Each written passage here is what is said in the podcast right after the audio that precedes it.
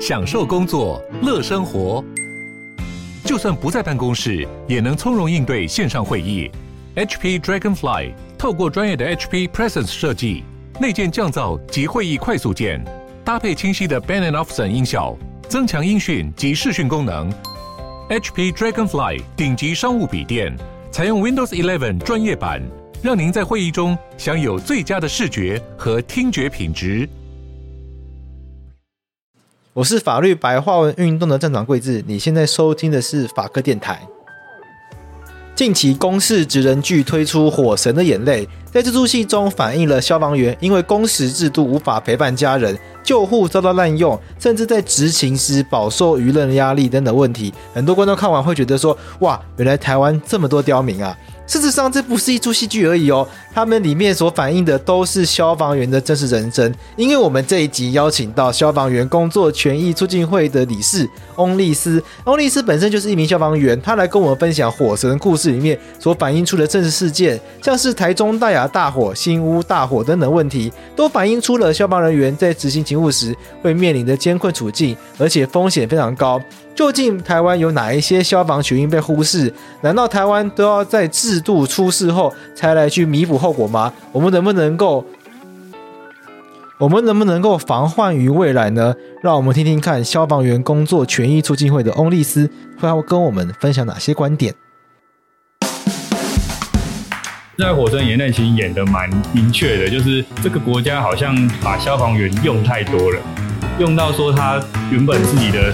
生活地的家庭都必须去投注在这个过度滥用人力资源的制度里面，然后造成说他的外部成本是他的家庭，甚至是他个人的生命安全去承担。其实我们常常会说，我们的运动都还停留在殉职运动上，而不是单纯的劳权运动。因为每次在争取劳动权益的时候，其实它都建立在有人员伤亡的情况之下，而不是争取到这个劳动权益而避免人员伤亡。会录这一集是因为最近有一个很红的台剧叫《火神的眼泪》，然后里面就讨论到很多跟消防员权益有关的议题。是，然后我现在有点担心，就是会把这个结局给爆雷。但我已经被爆了，我还没有，我还没有看完。然后有一天我划开 IG，然后就直接被爆雷，对啊，就直接有人把那个结局写在那个动态里面。然后我的脸书打开来，就有好几个人在贴，呃，他就贴 hashtag 火神的眼泪，然后 hashtag 新屋大火。然后想说，那靠腰，那这样结局不都基本上猜得到吗？对啊，大概就猜得到会发生什么事情，然后一定会有人死掉。对啊，然后被雷的时候，我就直接被雷到，就是连死掉是谁都知道，所以我居然就对于把它看完有点意兴阑珊，想说啊，那应该也差不多就这样。因为我我自己是很快就会被我们其他的成员干部们爆雷啊，我自己是比较喜欢被爆雷那种少数类型，我也还没看完。哦，你喜欢被爆雷哦？对啊，你不会觉得爆完雷之后就不想追吗？不会啊，可以看更细致的东西。哦，就心情就比较放松一点，反正知道结局了，对，可以看到一些更细节的东西。那你你自己是消防员，你在看这个戏的时候，你有看到一些你觉得有意义的东西吗？或者是很很有特色的东西？嗯，我觉得其实我们在第一集、第二集啊，一二三四都在分队一起看。对，那个时候其实大家就会啊，不像会看其他的。那个英雄的消防剧一样，就是一直吐槽，嗯、然后看到后来大家觉得说哦，对，就是这样。到后来大家都结束之后，大家其实心情都蛮差的，会有种创伤回溯的感觉。你说不会吐槽，是不会边看边觉得说，哎，不是这样，万言。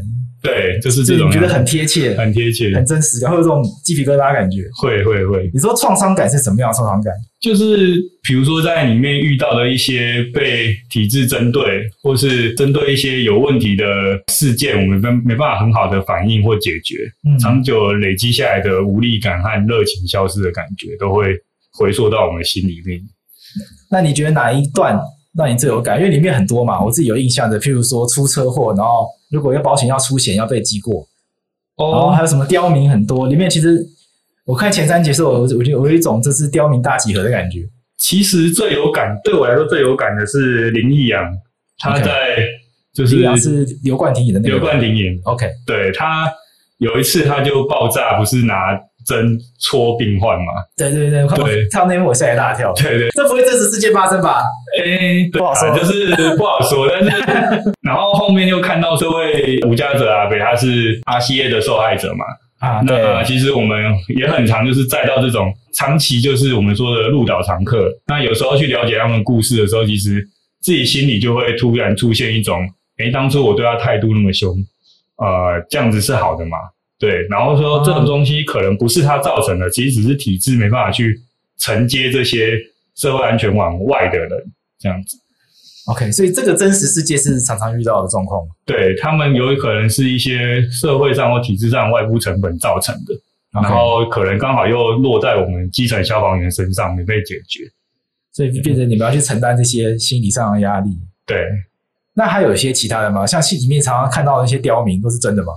哎，都是啊，只是同安分队可能比较衰一点点。对，那一可能一整年就累积了一整个局五六年的量这样子，大概一个月遇到一两次这种啊。那你有没有令你印象比较深刻？比较深刻的哦，就有遇到就是小朋友他流鼻血，然后爸妈就是一直指定要送台大这样子啊。台大其实是台北市，不是我们辖区的医院，而且啊，这里是综合的。对，而且那边其实都是一直在满满床的状态。所以其实对于医疗分级上面是很很不 OK 的，就是流鼻血，他其实甚至自己处理他就可以。因为其实我们紧急医疗救护员他有一个在美国的指导上面，其实是有一个叫做医疗宣导的一个义务在。所以其实我们都可能我还算年轻，我就会去跟他们说这东西是要怎么使用之类的。但是其实在过去，因为宣宣导救护资源的滥用的问题常常在第一线产生冲突。那有些县市的消防局，甚至他就是直接怪罪在基层，说呃为什么要造成这些冲突，害他们要处理。这样子对，长久下来就变成说，其实一方面是制度上没有去做这样的分流或教育，一方面就是第一线在告知这些事情的时候，其实是有风险的。对。你去跟他讲流鼻血不用叫救护车，他反而跑去投诉。对，然后上面的人就跑来怪说，干嘛去制造这个困扰？对，可能一整天都在写那个报告，你都没办法睡觉这样子。哦，所以真的要写这种报告。对对对。呃，像剧里面还有一个是去那去安检嘛？对，去安检，然后也被遭到刁难嘛，或者是会有议员来关心，这个是常见的吗？嗯，这个在各县市其实都会发生，只是它就是变成一种比较复杂的。呃，在议员他本身的职权和官说之间，一个很模糊的地带啊。那其实它就是造成基层的很多呃，做一些开单的压力，就执法上会有困扰。对，其实我这个我对消防员的工作是非常不了解。但、嗯、我身旁有一些消防员朋友，就就耳闻呐，就我我只知道，就是像你们上班是，比如说勤一休一，有些是勤二休一。对。那刚刚刚李志跟我说，你现在是勤三休三，对，是疫情期间特殊的状况吗？对，疫情期间为了分流，然后也。为了让南部的学长姐可以回家照顾小孩，这样子就是综合大家的感受度去做的。什么意思？是说平常他们没办法回去吗？呃，因为很多北部的消防员都是南部的子弟上来，那他他们其实就是很十几二十年都没办法调动回去，是没有缺吗？还是说调动其实不是很容易？不是很容易，也没有缺这样子。OK，因为主要是北部消防员，呃，来自北部的人比较不多。对哦，OK，嗯，所以中南部当消防员的比例比较高，对，然后缺就大家比较容易抢。是啊，然后我们的勤休制度就是，比如说像勤二休一这样子来说，你一天根本就来不及回去，所以他们就会变得说有需要急休这种状况。对，勤二休一要不要跟大家解释一下？就你那个一是怎么算的？哦，一般人应该不知道。勤二休一，假如是礼拜一的八早上八点上班，对，那我就是一直一路上到礼拜三的早上八点。然后我会休息到礼拜四的早上八点，再回去上班，以此类推。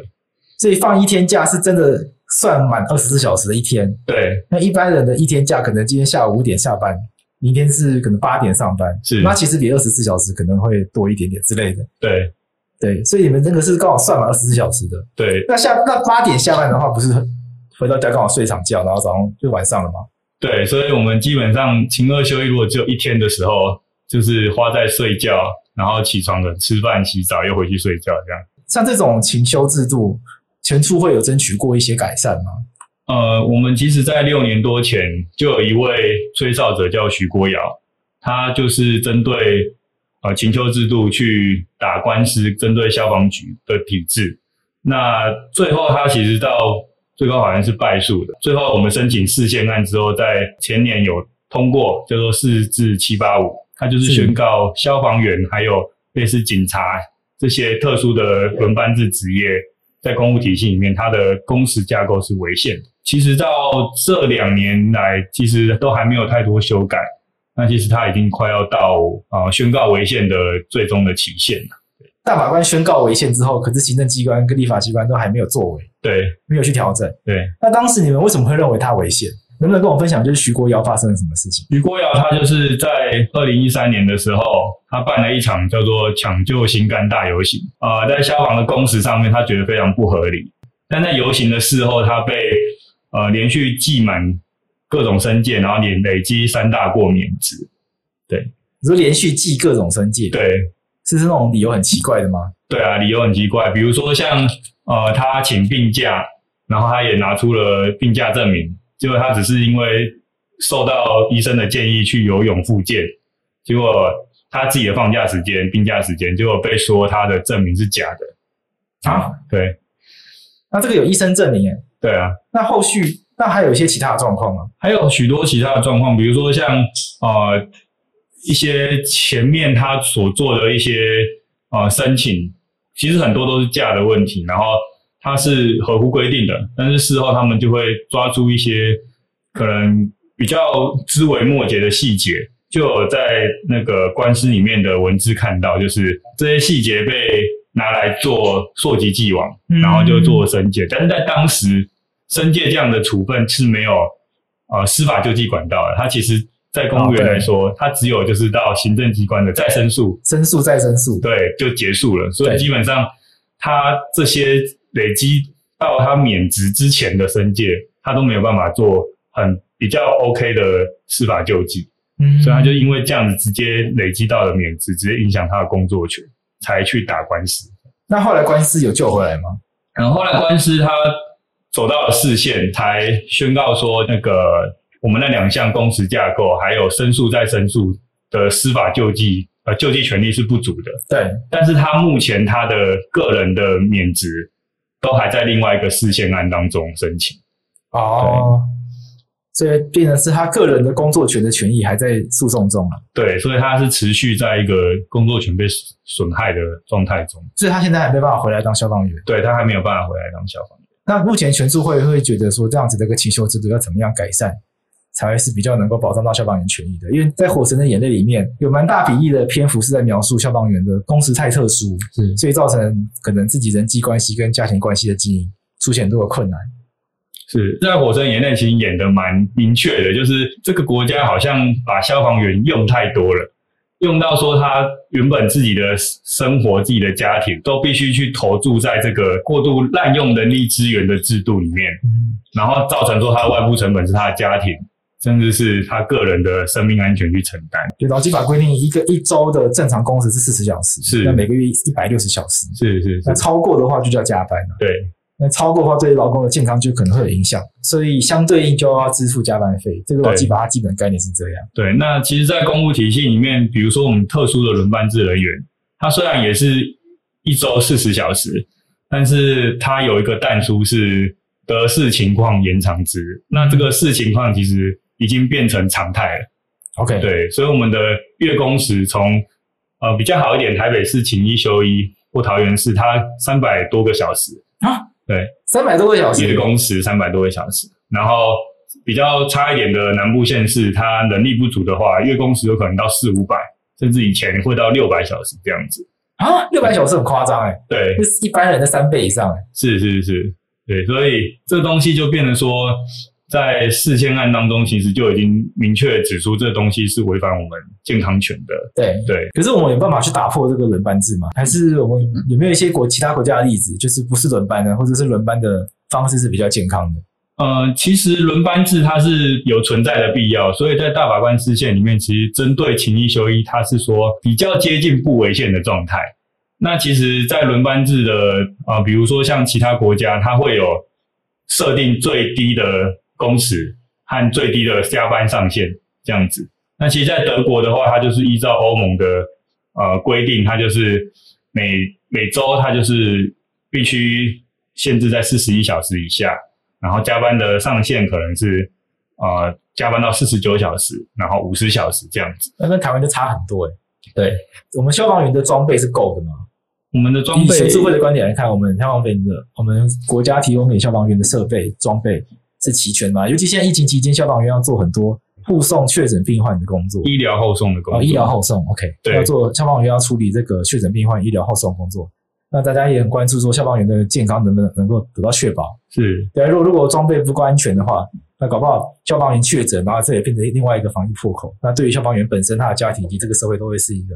很大的很大的危险啊！对对对，这其实要从救灾和救护这两点去谈。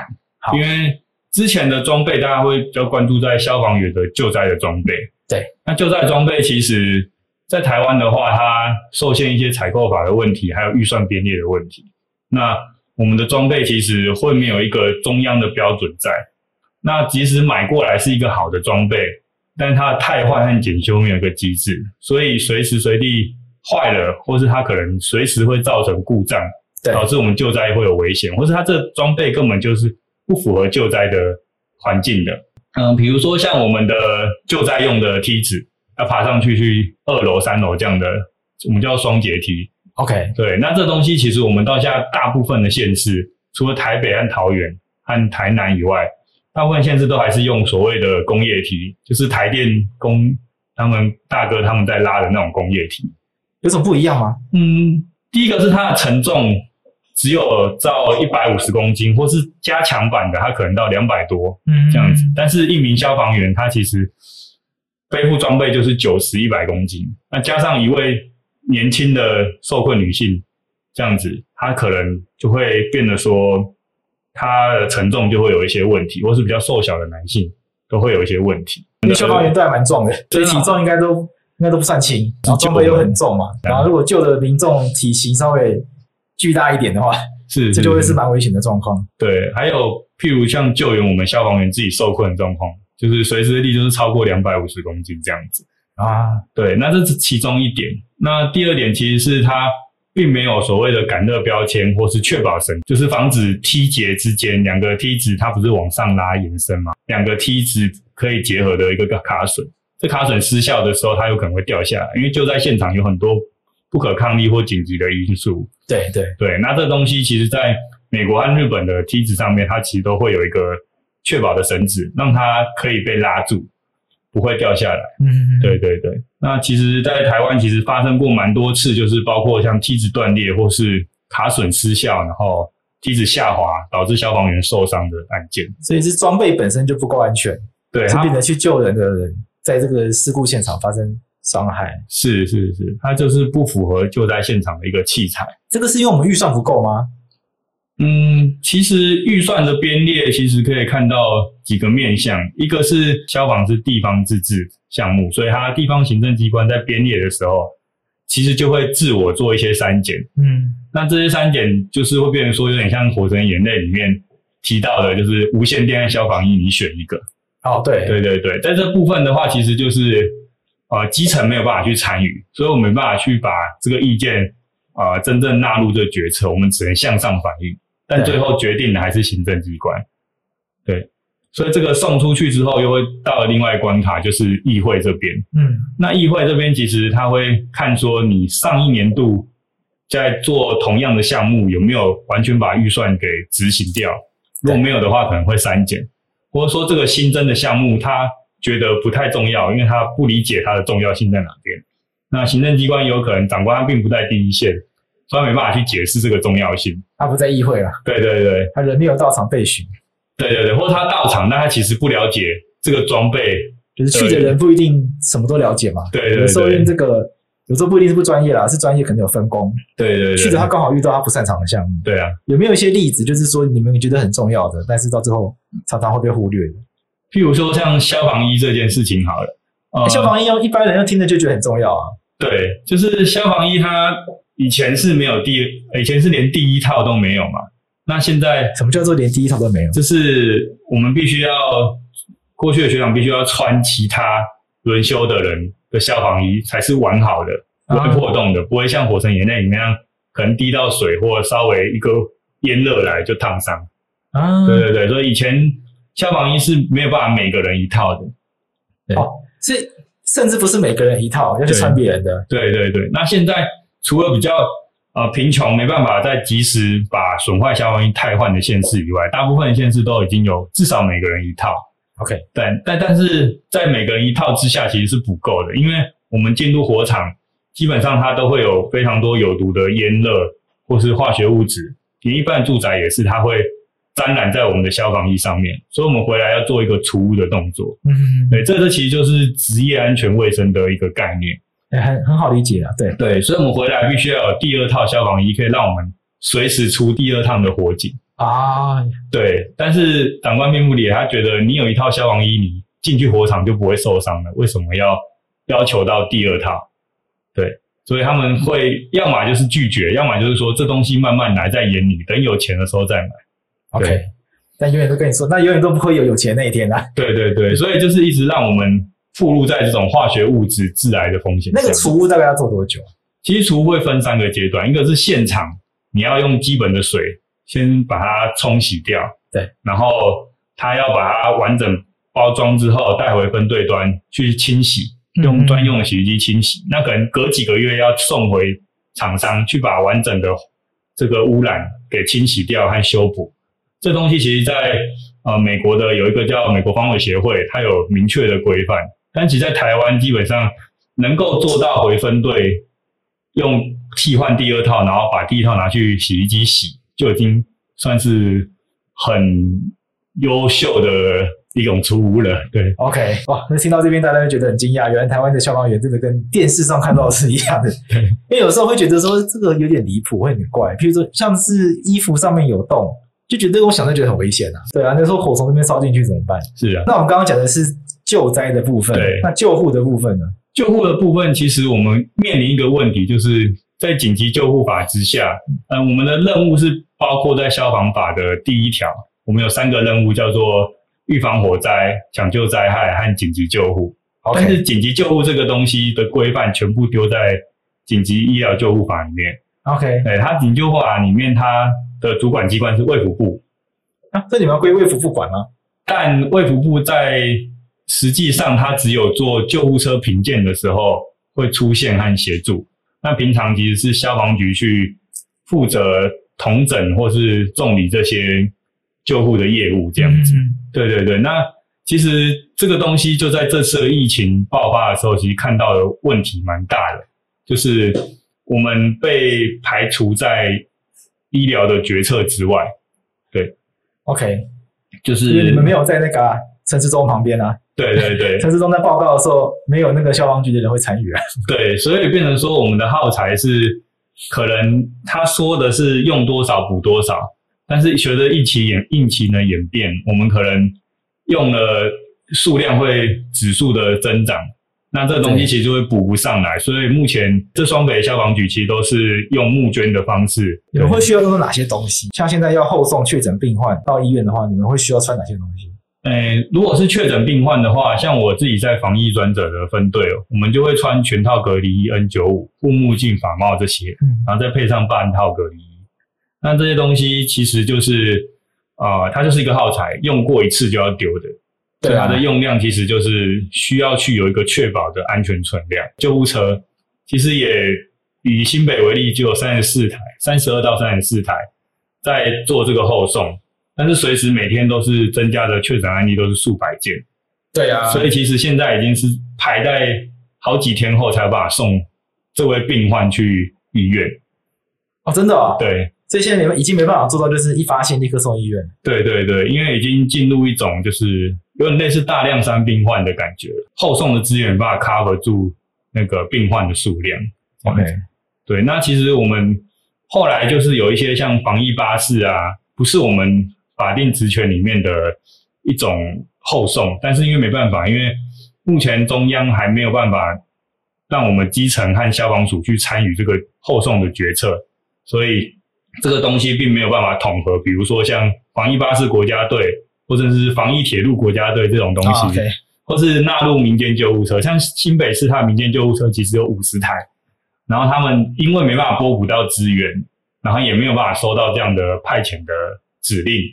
所以这五十台其实大部分都晾在那边，也他们也很愿意参与防疫的事务，但是他们就被晾在那边，所以这个后送的资源的同整就没办法进到中央的决策。有一些资源是消防署、消防局这边来处理的，可是这个东西进不到，因为没有办法到卫福部那边去处理。对，因为以消防局来说，他就只能决定我们自己的救护车的东西，他没办法管到其他社会各界。这东西是需蛮需要指挥中心去帮我们做统整的。因为最近是一个紧急的状况嘛，在、嗯、平日的平日的这个救护的业务有一些问题吗？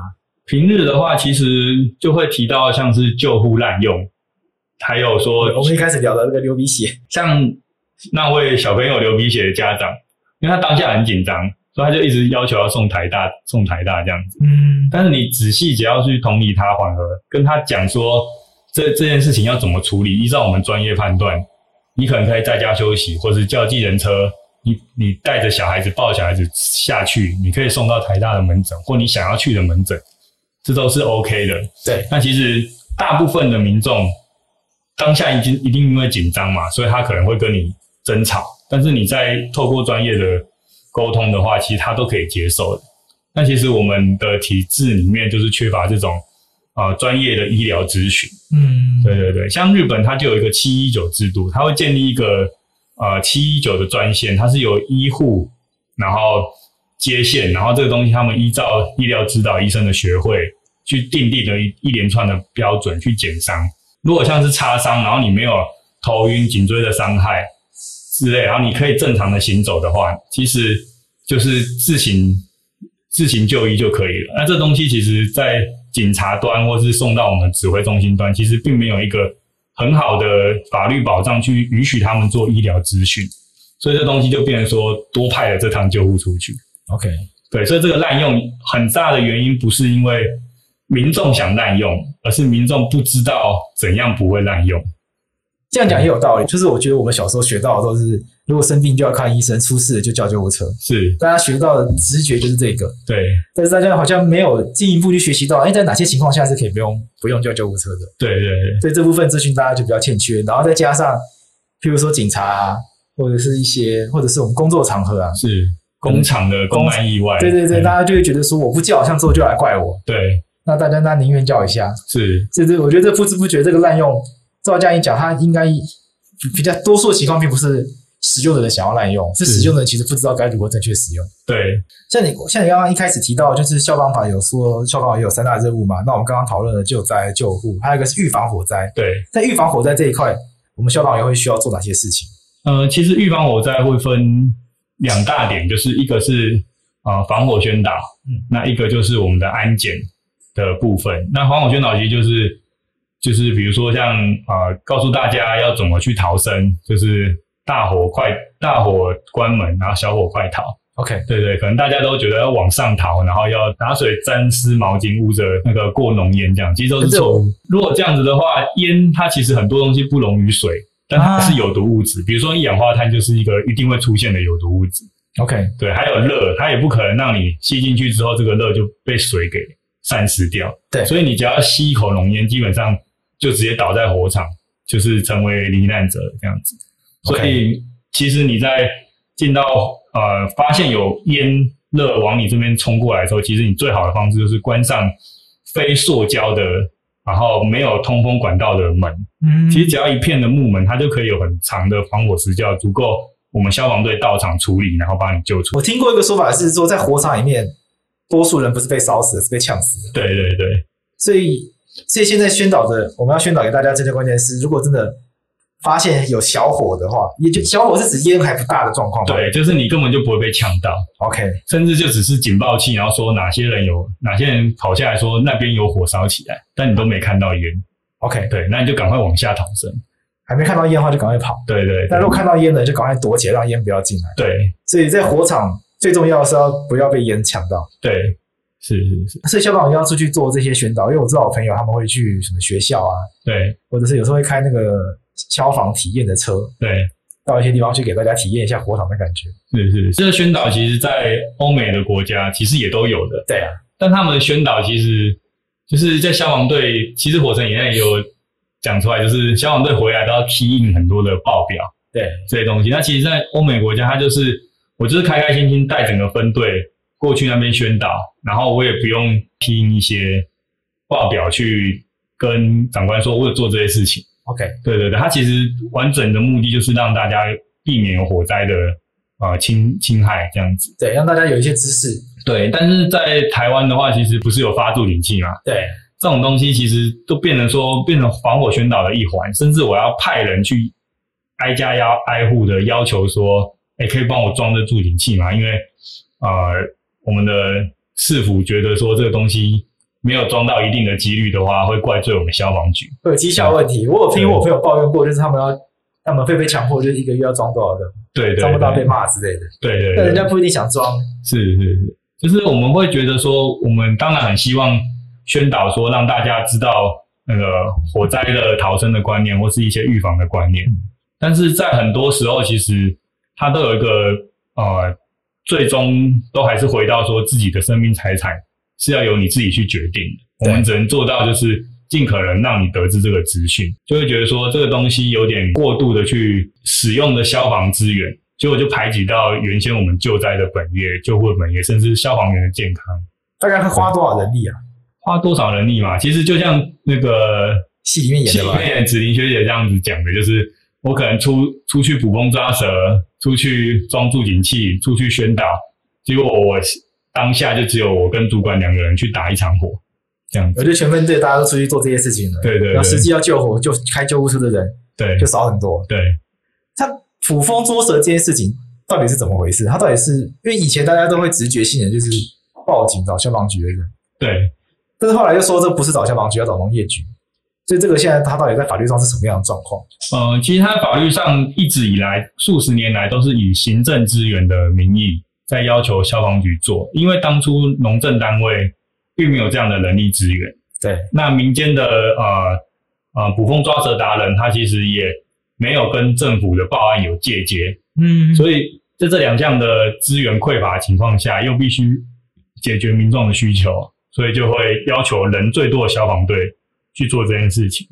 对，但是随着呃大家救灾重视救灾救护的专责的时候，这个东西其实就是慢慢大家会有意识说，捕风抓蛇应该是要由农政单位去负责处理，但是现在很大的呃。困境就是，我们当时有帮农政单位，因为有许多动保员告诉我们说，这个回归之后，他们他们的健康、他们的生命安全会受到威胁，因为他们没有被训练过，他们能力也不够。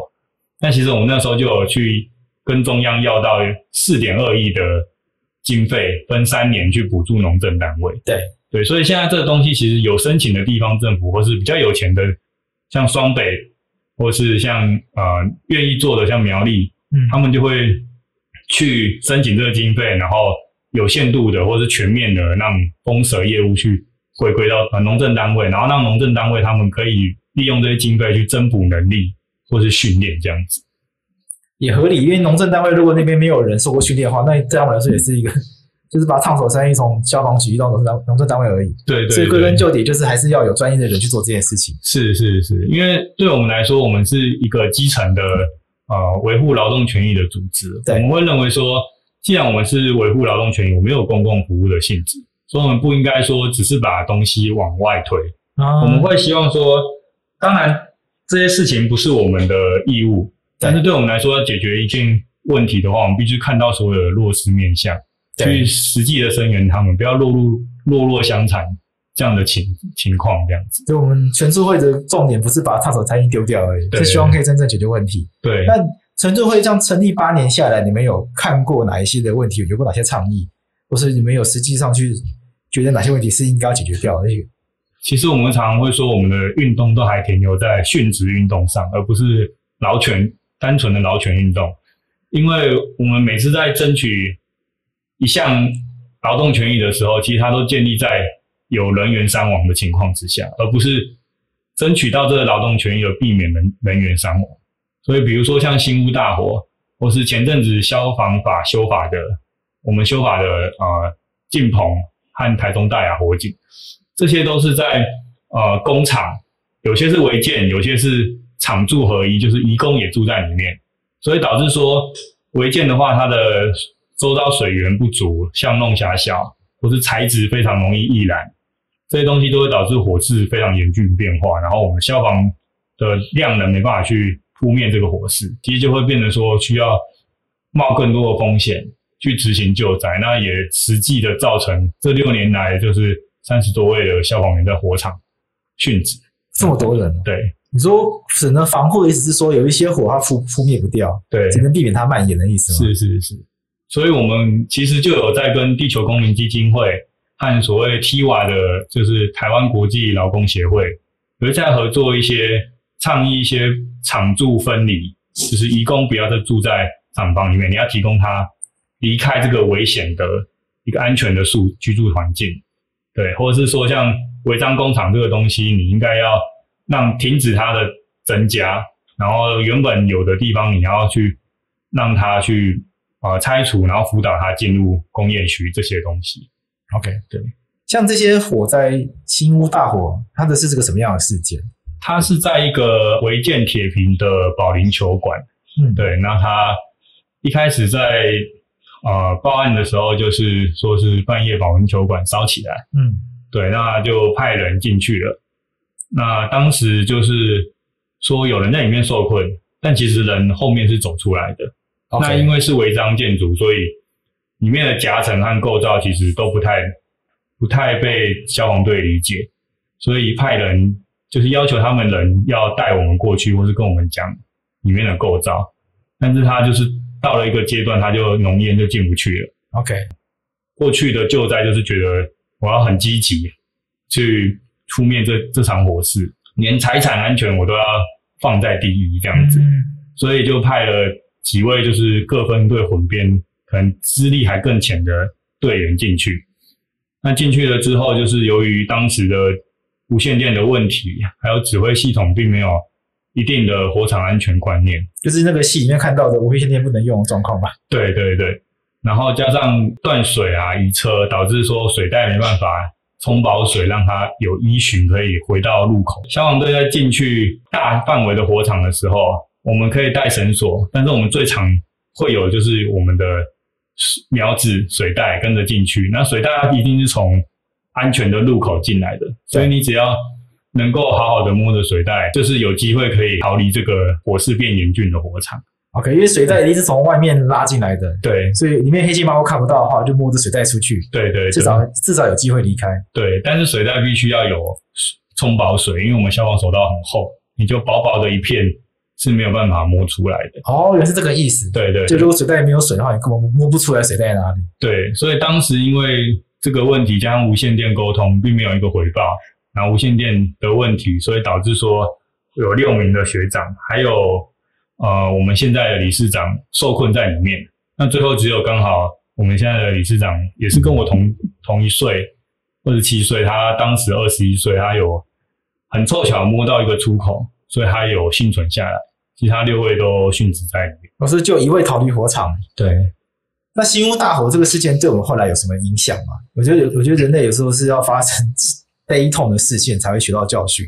但是我们都不需要发生这样的事件，但事件已经发生了，那我们总是要学到东西吧？全叔会觉得我们的国家有学到教训吗？呃，其实，在新屋大火之后，我们殉职者家做了很多抗争啊和反应，但最后其实新屋大火我们只得到了两件东西。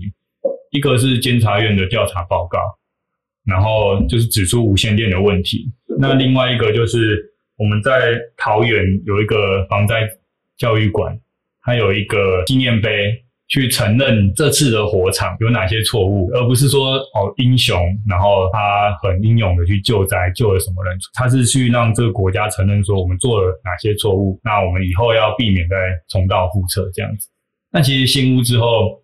大概就是这样啊，呃，也没有实质改善所有的消防机关，所以后面才会发生了敬鹏，然后大雅这些火警。这些火警就是你刚刚讲的厂房混一、厂住合一的问题。对，还有违章建筑、违章建筑的问题，这它一样在发生。一样对，一样有学长继续殉职。对，所以无线电啊、消防一的问题到现在都还是一个，都还是个 issue 啊。你刚刚说全社会现在的可能运动方向还是可能还是比较着重在说已经发生一个事件，然后希望大家从事件中得到一些反省。对。那有没有一些是说积极的看到，已经看到一些问题的，希望可以立刻改善的？嗯，其实，在二零一八年晋鹏的大火之后，那我们就开始觉得说，司法调查它应该是就责为主，嗯、所以它最终是没有办法回归到这个行政机关做检讨的。那监察院调查，因为呃参与的对象其实都还是行政机关和啊监察委员，所以它其实没有办法纳入基层参与。那基层其实在第一线的训练。和火灾抢救其实是才是最专业的，嗯，那这部分其实我们就看到说，这部分有它检讨的极限，所以后面才发生了晋鹏大火一样的，就是为了抢救，其实已经没有人在里面的啊、呃、工厂，然后派人进去，结果殉职在里面，所以我们在二零一八年的时候开始决定要修改消防法，把生命三权的概念纳入消防法里面。什么意思？本来消防法是没有这些概念的吗？对，本来消防法里面并没有针对消防员安全和消防员殉职事件的调查，嗯，还有说厂方他的负责提供消防队资讯的这种责任和义务，工厂啊、球场啊，他要提供资讯，立第一时间立刻给消防局。对对对，它其实就是有三项权利，第一个就是资讯权，第二个是退避权，或是我们的啊救灾选择权，第三部分就是独立的调查权，这样子。所以本来消防法就规定消防员应该要做什么，可是对于保护消防员的部分很不足。是，所以我们现在加入以及独立调查权。对，那他现在是有在落实吗？你觉得有在落实吗？呃，其实那个时候在修法的时候，二零一九年，其实我们有点认为说，当年的 NGO 推动法案其实都不太可能过了。嗯，可能那年刚好在党团协商的前夕，发生了大牙违章工厂的火警，也殉职两位学长。是。对，所以那时候社会的声量开始有针对消防的生命三权有一定的认识，这样子，对对，有一定程度的讨论出来，讨论出来，对，所以那个时候其实这个东西最后我们有透过一些静坐啊、抗争游行修过了这个法，但是因为在修法期间有许多法条的争议，最后它其实是通通过了一个授权行政机关去定定啊一个母法。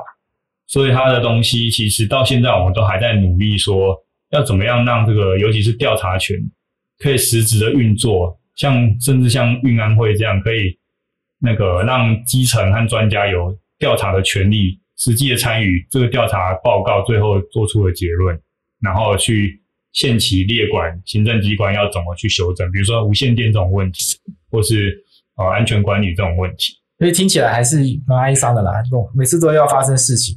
对，这国家才会来动一下，动一下。对，但不管怎样，至少在前进的啦。是，至少在前进了。我蛮好奇的是，目前全促会的穿衣状况，就是一般的消防员有认识你们有这个组织存在吗？呃，其实大部分的消防员都已经算是认识我们了，那也知道我们在争取基层劳动权益，但是碍于呃我们不在工会法的管辖下面，对。所以我们并没有劳动三权的保障。对，那其实工会法直接排除了我们啊，包括消防员的公务人员。所以我们现在是以人民团体法 NGO 的形式，在做外部的倡议、抗争，或是说做一些啊议会立院的合作，这样子在推动议题。所以其实这样子下来，就会变得说，其实消防员加入的意愿会比较低一点，因为啊。我加入之后，我并没有什么保障，可能会被针对。那这大家都怕嘛？对。那第二个就是，我加入了之后，跟我没加入这些议题，还是会被我们推广，还是会被我们去推动。所以搭便车的人，对对，会想要搭便车的心态。那你当时怎么会想要加入？呃，我当初其实因为我原本就有在啊社会运动上面做一些关注，所以那时候其实，在选择警察和消防的时候，我其实有看见他们这一群人，嗯，在推动的时候，他们的他们的坚持的那种力量，还有基层参与的那种量能这样子，所以我会觉得说，我那时候就是觉得消防应该会因为这群人，然后慢慢的推广成所有的消防都可以。加入这样子的进步的行列，这样子，所以我觉得这个团队、这个团体应该是会慢慢变好的，所以我就选择加入消防，然后跟他们一起走下去。那你们有做过一些比较激烈的晨抗活动吗？嗯，晨抗活动其实都一开始都蛮激烈的。那其实到我加入之后，我们的啊、呃、生命三权的修法的时候，其实那时候我也在立法院外面穿的全套消防衣，然后我们静坐了将近两天。对，我们台湾的民众很喜欢对这个社会运动有一个很很简单的质疑，是说话不能好好讲啊，不能理性吗？一定要搞成这样吗？是。那其实一开始，其实我们会觉得，像火神眼泪林义阳的角色，就很像我们消全会的干部或成员。就是大家其实，在加入这个工作，其实都有很多不满。但在这些不满，他们不太会流于抱怨，他会直接去冲撞他。嗯。但是以个人去冲撞，其实就像徐国尧就是一个例子，他最后就是被这整个体制给吞噬。对。然后后来我们就决定说，一场抗争游行或是一一个个人的冲撞，其实改变不了太多的事情，所以我们决定要团结起来，然后号召更多的。基层就是我们不是期待啊、呃、某一个神神一般的长官这样去改变这个体制，我们希望说所有人透过所有人基层的参与，去共同决策、共同参与，然后让这个体制可以有机会被修改。难得有一档这样子的一个台剧，讨论这样消防员的议题。如果有机会的话，你会希望民众怎样去理解你们的、你们的倡议的议题，以及你们想要表达的一些话？最实质的当然还是希望消防员可以加入我们，因为毕竟只有我们自己去争取自己的权益，别人才会来救我们。对，其实我们的 FB 粉专叫做“抢救消防员”。OK，其实抢救消防员最重要还是要先自救。呃，捐款实际协助我们当然是最 最直接的啦。那但是但是就是就是资源的问题嘛。那第二面向就是希望说可以在将来我们譬如说像因应。视线七八五制的修法行动，或是将来我们针对公务体系的职安职位，甚至是 PTSD，我们也是用职业安全卫生的角度去切入，希望说建立专属于高风险职业，就是像消防员这样，有一个常设的 PTSD 的呃预防，然后介入重建这样子的完整的体系，这样子。这个刚刚也忘记问了耶，对，就是 PTSD 这个真的是一个。很重要的事情吗？是，因为在现在戏里面，局长为了这个跟市长快吵起来了。对，对。然后，可是，是我想，可能有一些听众朋友不是很能理解这个东西的重要性在哪里。是，对，就是其实这个东西就是有点类似助人工作者的替代性创伤。他可能不是当下的受难者，但他在协助受难者的时候，毕竟人只要是看到一个呃比较。悲伤的故事，然后又连接到一个实际丧失的生命的时候，其实都会影响到我们很多心理的面向。那这东西如果没有在及时好好的消化，或及时好好的被专业的心理辅导的话，到后面就会衍生成影响他工作生活的心理疾病。对，比如说现在在戏里面是林柏宏演的那个角色，我现在想不起来叫什么名字。是，就是他他。就要劝人家不要自杀，然后失败嘛，还叫他们暴雷。好了，我自己我来写就暴雷吧。对，这个会在这个一定会在你们的工作中留下一些阴影。对，譬如说像前阵子的在华东的事故也是，就是比如说看到有家室的那个消防员看到小孩子残破的尸体的时候，他可能很快就会很严重的创伤反应。那譬如说像之前。在前面的台铁的事故是普悠马事故，对，那他其实有一位宜兰的啊、呃、高级救护员，他第一个到场，他做了很完整的大量减伤，所以让后面的后送有机会去呃救回一些重伤的病患，这样子也让现场的医疗资源有被妥善的呃运用。那这个东西其实这位学长他也上节目去分享。大量减伤的概念，甚至去日本去当他们的讲座的教官，分享说大量伤病患现场的处置这样子。是，但是啊、呃，再后来他还是不幸，就是因为心理的因素，所以在分队去自己选择离开。所以 PTSD 其实他如果不解决的话，是有可能造成一位原本是助人工作者甚至救人的啊、呃、消防员，他最后。没办法继续好好的在这个社会上生活，甚至是要选择用极端的方式去结束这些痛苦。所以说这些问题是普遍的存在在可能全台湾不同的消防局里面。是是是，可是它应该它基本上就是一个系统性的问题，可是说很多资源没有到位，很多应该要被关注的事情没有被关注到，很多应该要我们要提供给第一线第一线的这个消防弟兄的该提供资源其实都很不到位，所以才会造成变得是很多的成本由他们自己在吸收了，是心理上的负担。家庭上，甚至是全家家庭上的负担一起来吸收。嗯、那健康上的，这个都会是我们希望，我们会当然会希望，难得有一出这样子的一个戏剧，戏让全台湾的民众关注到这个议题。对，希望利用这一节机会邀请到我们全促会来跟大家分享。其实台湾还有这样一群人在帮我们默默的在推动这些议题。嗯，其实还会想要提到一点，就是其实刚才提到的行政机关预算编列和议会的预算审核，其实这些东西都是缺乏我们。基层的参与，不管是什么议题，会希望这个国家在进行决策的时候，它可以纳入真正被这个决策会影响，甚至是被侵害，或者甚至被帮助这样子的族群，可以让他们纳入决策体系，而不是只是啊、呃、反映，然后再再演你。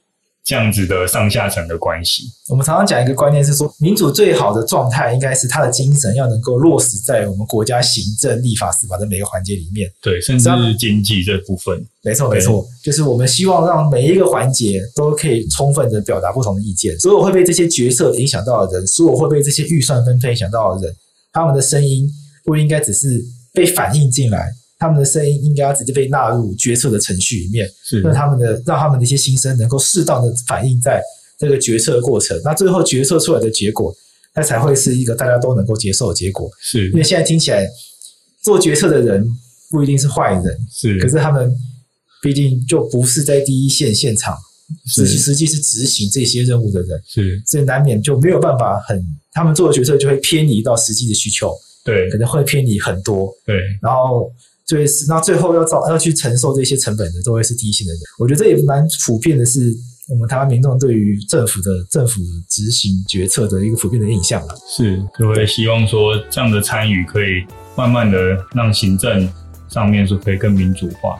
我们今天谢谢全促会的李四律师来跟我们分享，是消防员第一线执行的一些心得，然后还有第一线自己的观察。那刚好当然是最近有过这样子的台剧《火神眼泪》，大家都有个热潮，但希望。娱乐的热潮过了，但希望能够对台湾留下实质的改变。那如果大家愿意帮忙全促会的话，大家可以关心他们脸书。那如果愿意给他们更实质的帮助的话，如果你是消防员的话，你可以加入；你不是消防员的话，那他们也接受捐款，是接受捐款。那大家可以去用实际行动来帮助台湾消防员，达到更多权益上的改善。那我们今天谢谢律师啊，谢谢。